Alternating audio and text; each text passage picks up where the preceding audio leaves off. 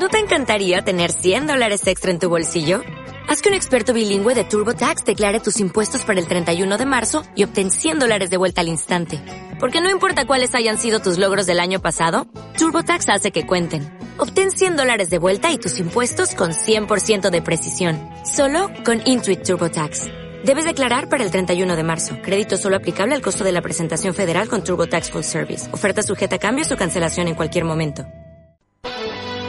Momento mundial. Ahí lo tiene Marabona, lo marcan dos, pisa la pelota Marabona, arranca por la derecha del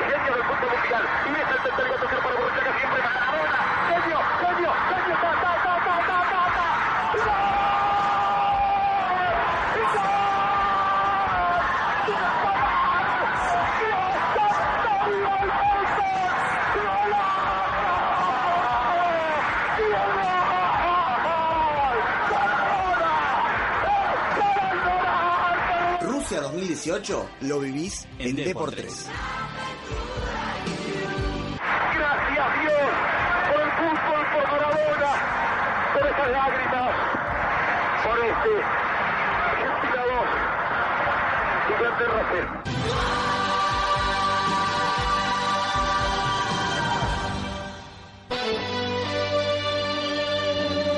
Ahora sí, comenzamos eh, con una nueva columna mundialista, cuando pasaron ya cinco minutitos de la una de la tarde.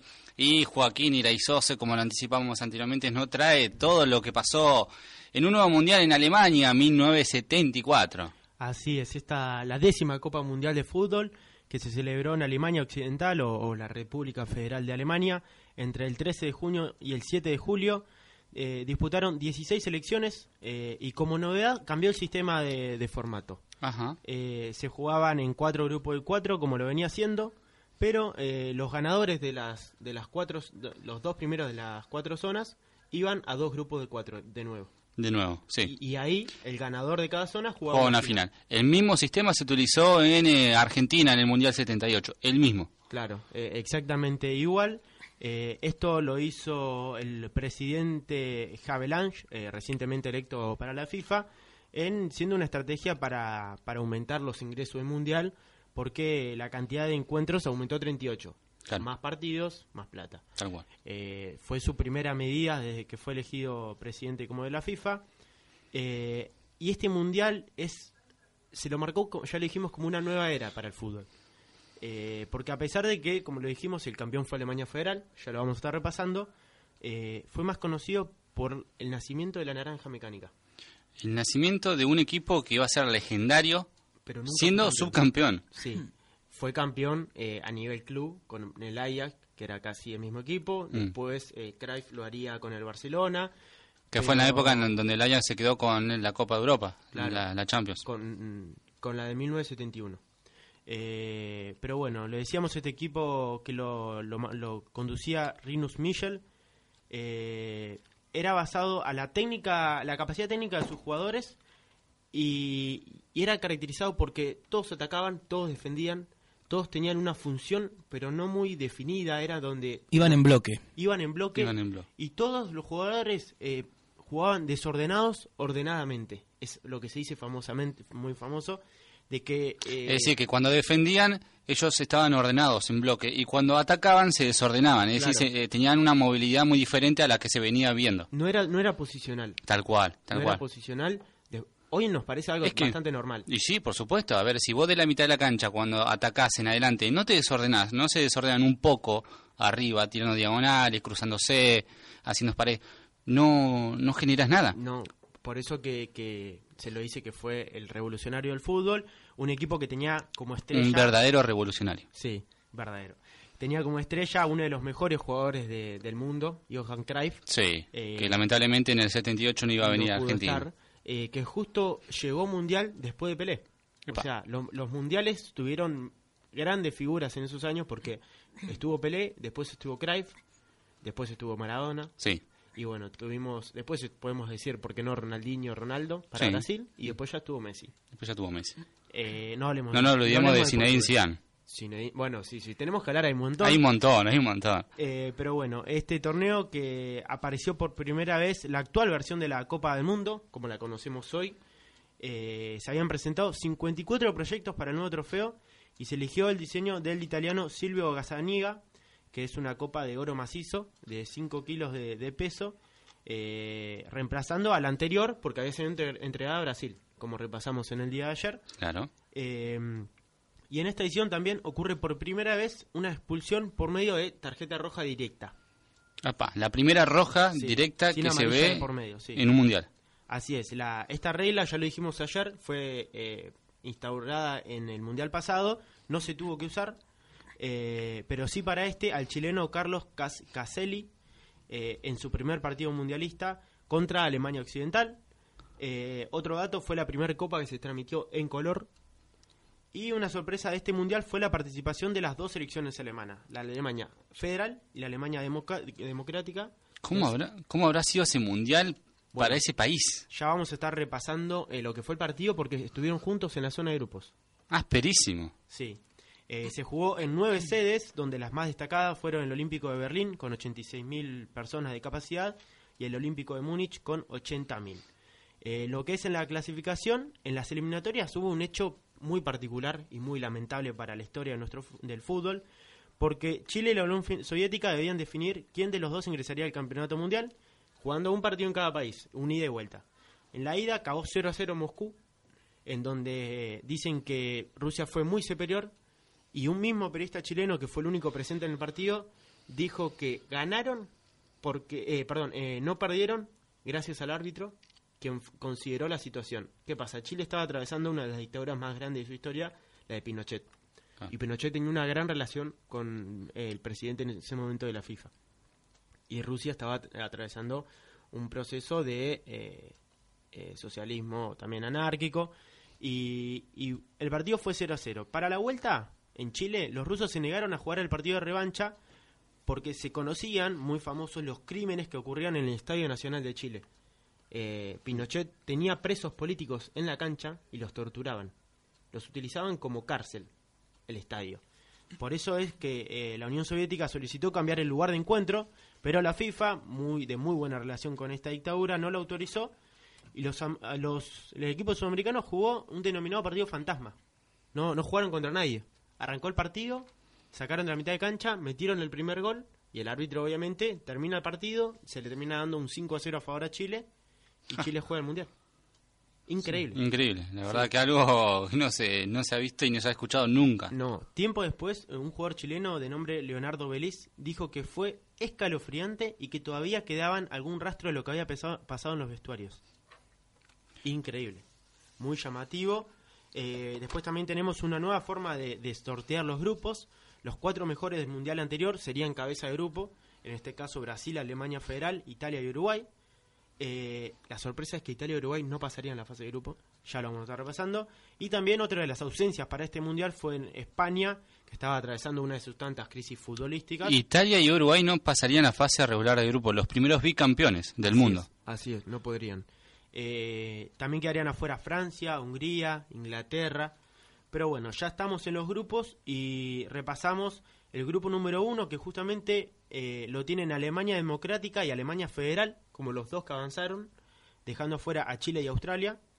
Eh, y esto de- del enfrentamiento entre las dos Alemanias desde meses antes, la organización, una organización terrorista de apellido muy difícil, cual no puedo pronunciar, se dedicó a enviar amenazas a las redacciones de los diarios eh, diciendo que harían estallar el estadio durante el eh, transcurso del partido. El partido también se dio en, en un contexto de mucha Mucha tensión. mucha imagino. tensión en los edificios de alrededor estaba todo ubicado francotiradores de protección fue un partido muy complicado para jugar finalmente las dos Alemanias pudieron avanzar como primera y segunda de la fase de grupos Ahora hay que hay que ser eh, cabeza dura, ¿no? Para conocer eh, de antemano, ¿no? Esta situación que había entre estas dos divisiones en un mismo país y poner los dos mismos equipos en un en una Con en un mismo sorteo.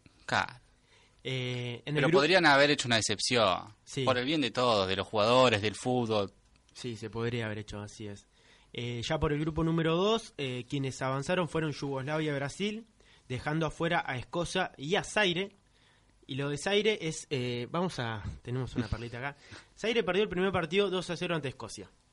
El segundo lo perdió, lo perdió 9 a 0 ante Yugoslavia. Ahí ya, pico. Y eh, el tercero lo perdería 3 a 0 entre Brasil. Vos decís, pésimo mundial. Los, los jugadores de aire se fueron muy contentos porque en el partido con Brasil, en un momento Brasil ya estaba ganando 3 a 0 y eh, tenía un tiro libre a favor muy cerca del área, el cual iba a patear Rivelino. Rivelino se lo conocía por patear de los tiros libres de una manera excelente. Eh, un jugador de Zaire de nombre Muempu Ilunga, eh, sabiendo el peligro que, que- que había de, de gol, antes ya con la barrera plantada y el jugador preparado para, para patear, antes de que el árbitro dé la señal, sale corriendo y patea la pelota. La saca a la cancha prácticamente. Todos obviamente se quedaron atónitos, eh, se- sea, ¿qué- qué hubo mucha burla, el jugador se hizo famoso por eso. Tiempo después eh, reconocieron, Zaire estaba atravesando también una dictadura muy, muy fuerte en su país, reconocieron que el, el presidente dictador de su país les había amenazado de que si el partido con Brasil perdían por cuatro o más goles, los mataban. Como habían perdido 9 a 0 ante Yugoslavia, Ah, los amenazaron de que no podían perder por cuatro más goles. Estaban perdiendo 3 a 0. 3 a 0. O sea, les metían un Pero gol no- y se morían, no- literalmente. No, no le dijeron anteriormente a los jugadores de, de- de las otras selecciones, por favor, si quieren ganar, ganen 1 a 0, 2 a 0, pero no nos hagan 4 Yo goles. puedo decir algo, destacar a Zaire. No fue ni a, ni a pedirles por favor a los de Brasil, se la bancaron como verdaderos hombres. Sí, sí, no, por y, supuesto. se la- y bueno, lograron el objetivo. Sí, así es. Sobrevivieron. Sí, por supuesto, es, es, es muy conocido ese, ese dato. Ya por el grupo número 3, los que avanzaron fueron justamente Holanda, la naranja, la naranja mecánica como primero, y Suecia segundo, dejando afuera a Bulgaria y lo dijimos, a Uruguay, increíblemente A Uruguay. que solo logró un empate.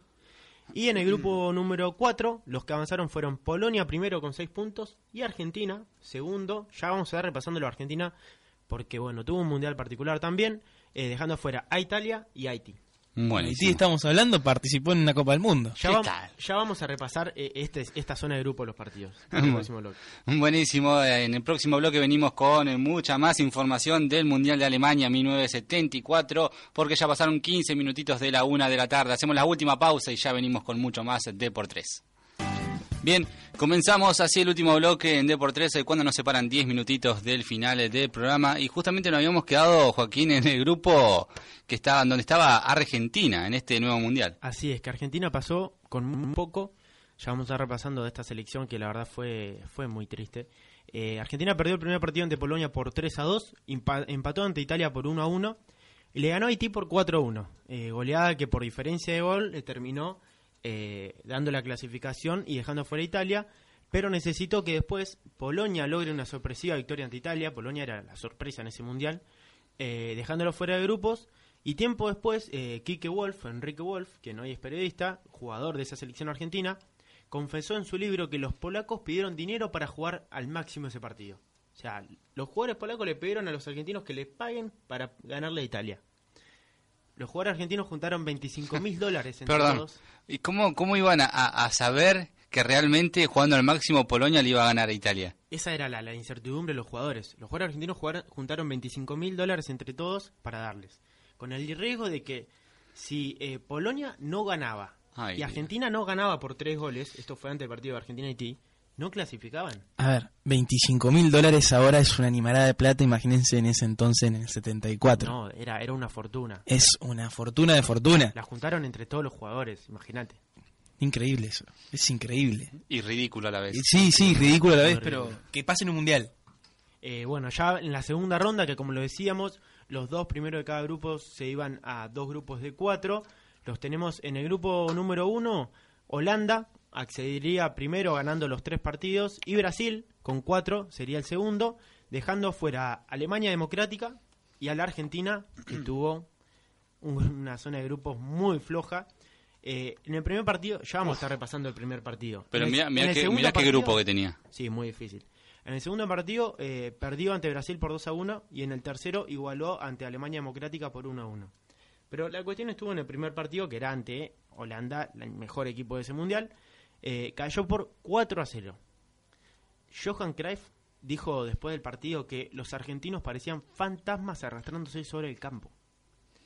Y también, por ejemplo, el mismo Kike Wolf no lo desmintió y dijo que en 15 años de fútbol jamás sentí tanta impotencia en un campo de juego increíble. Eh, el mismo eh, los que los que pudieron ver ese partido dicen que Kike Wolf fue el único jugador argentino en ese partido que puso pudo pasar la mitad de cancha trasladando la pelota. ¿El único jugador? Sí. El único. No, po- no podían tener la pelota en los pies. Dicen Qué que raro. fue 4 a 0 por suerte. Bueno, que no fue más eh, de casualidad.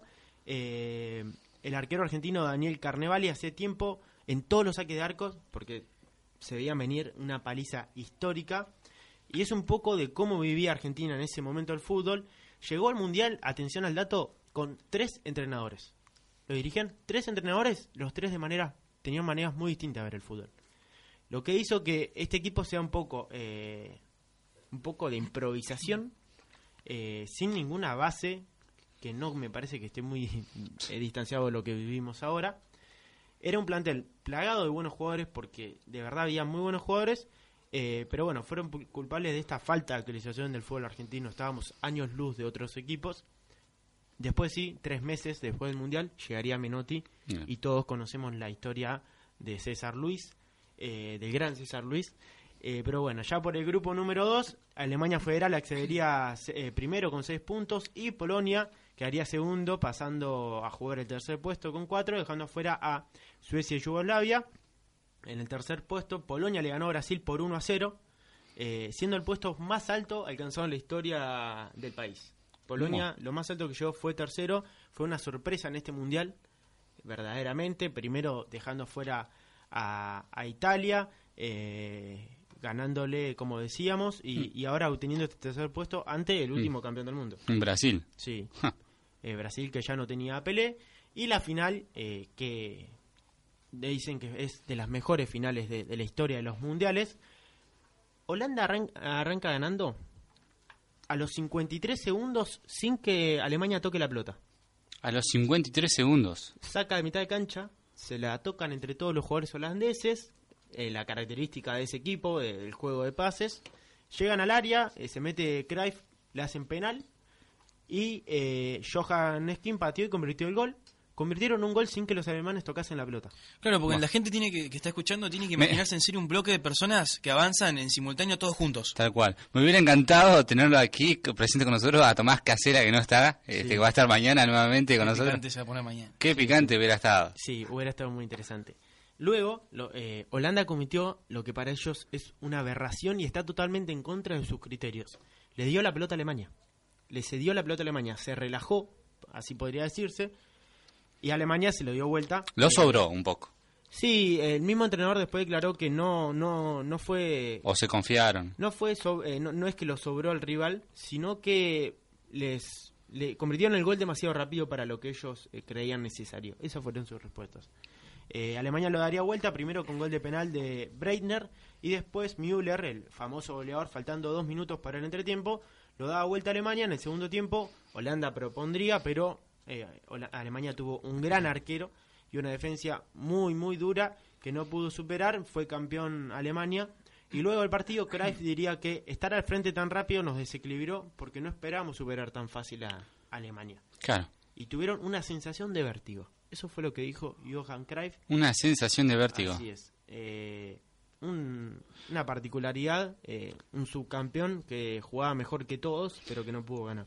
Bueno, Cruyff fue que, que por un lado, por, por, por, por lo que veo, por lo que escucho, sobró un poco a, a esto, a este, a este rival en un país también eh, en un contexto histórico complicado, que después no quiso venir a jugar a la Argentina en el próximo mundial que estaremos repasando el día de mañana. Un muy polémico mundial también. Sí, muy polémico, la verdad. Este, resultados. asperísimos, asperísimos, lindos, lindos, pero también. Sí, por supuesto que sí. Eh, repasamos otros datos extras de, de este mundial. El goleador fue el polaco Gregor Lato con siete goles. Eh, el jugador de Haití, Jean Joseph, es expulsado de la Copa del Mundo por consumo de estimulantes. Por tomar efedrina, sería el primer eh, jugador en la historia de los mundiales expulsado por este motivo, por el control antidoping. Eh, y atención al dato, el jugador fue echado de la concentración y cuando volvió a su país apareció con moretones por supuestamente golpes de sus compañeros y de los mismos miembros de la embajada haitiana. Y escuchen, fue encarcelado por dos años, eh, por en ese momento eh, Haití atravesaba una dictadura militar, fue encarcelado por dos años por dañar la imagen del país. Increíble, un jugador de fútbol fue encarcelado por Algo que no, no, escuché nunca. por antidoping, sí. Eh, además, el alemán Gerd Müller, eh, autor del segundo gol de Alemania en la final, con sus 10 goles en México, mundial anterior, y los 4 en este mundial, lo situaban hasta ese momento como el máximo goleador de la historia de los mundiales. Después lo pasó Ronaldo, el brasilero, con 15, y después lo pasó otro alemán, Miroslav Klose, con 16. Que hasta ahora sigue como el Hasta ahora el sigue, máximo goleador. sigue siendo así es. Y otro dato curioso es que por primera vez los espectadores estuvieron asegurados. Eran 4 mil dólares en caso de muerte y 8 mil dólares en caso de invalidez. Un dato particular. Muy particular. Sí, Demasiado. Tenían, tenían un seguro, lo- los que iban a dar a la cancha. Bueno, sí, Y- eh, se, se justifica no por, por el momento en que estaba atravesando Alemania. Sí, sí, sí, obvio. Bueno, este, esto se da eh, porque en los Juegos Olímpicos de Múnich de 1972 ocurrió un ataque terrorista de, de Palestina que secuestró y asesinó a un grupo de, deportistas. Por eso es que se impone esto. Más de uno quiso, quiso causar una desgracia. Sí, y este no, no, todavía no, no, no caigo, ¿no? Cómo decidieron desde las dirigencias de, de- de la, de la FIFA, todo, este, hacer un mundial justamente ahí. Sí, porque era un momento bastante eh, extraño. Se vivía, obviamente, un clima muy tenso en Alemania, eh, a nivel mundial también. Pero bueno, fue lo que se decidió. un Igual eran muy parejitas todas las selecciones de todos los países. eh, la mayoría vivían ¿no? en esta en esas épocas Sí. eh, de dictaduras. Salvo en ese momento Sudamérica, tal vez Brasil se podría haber jugado, se había jugado hace muy poco, Argentina, eh, que justo se dio eh, tiempo después eh, la dictadura militar, pero sí, era se vivía eso en ese momento, eh, pero bueno, un mundial que como lo decíamos se lo llamó fútbol total, porque Fútbol total. fue donde de verdad se revolucionó el fútbol. Si Tommy sería holandés estaría contento. Sí, Quedó segundo, pero jugando excelente. claro. No ganó nunca Holanda. Quedó segundo. No ganó nunca. No ganó nunca y nosotros quejándonos por llegar a cuatro finales y no ganar una, pero siendo bicampeón del mundo también. Claro, pero bueno, sí. Eh, así lo... Es increíble porque tenemos todos estos datos y algunos siguen insistiendo que Guardiola es el revolucionario del fútbol. A mí la verdad me indigna. Estaríamos, eh, mañana vamos a estar repasando todo esto y mucho más eh, Le vamos con, a dedicar eh, una buena parte, una buena parte del programa a este tema. con nuestro compañero Tomás Casela cuando esté con nosotros mañana, pero bueno, nosotros ya se nos ha acabado el horario del programa, nos reencontramos como siempre, mañana a partir de las dos y media, Joaquín, un placer, muchísimas gracias por este nuevo mundial que nos has traído. Un placer Gaby, mañana estaremos con otro mundial muy interesante. Robertino, hasta mañana. Hasta mañana será. Un placer acompañarlo como siempre, de dos y media a 13.30. Robertino Andriochi, Joaquín Iraizoso y mi nombre es Gabriel Palomo y esto ha sido D por 3.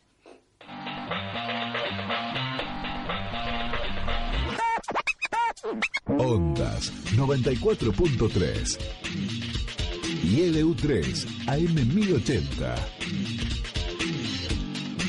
Por un camino o por otro, estamos siempre junto a vos. Es la hora 13, 30 minutos. Temperatura 14 grados. Humedad 62%. Crecimos junto a vos.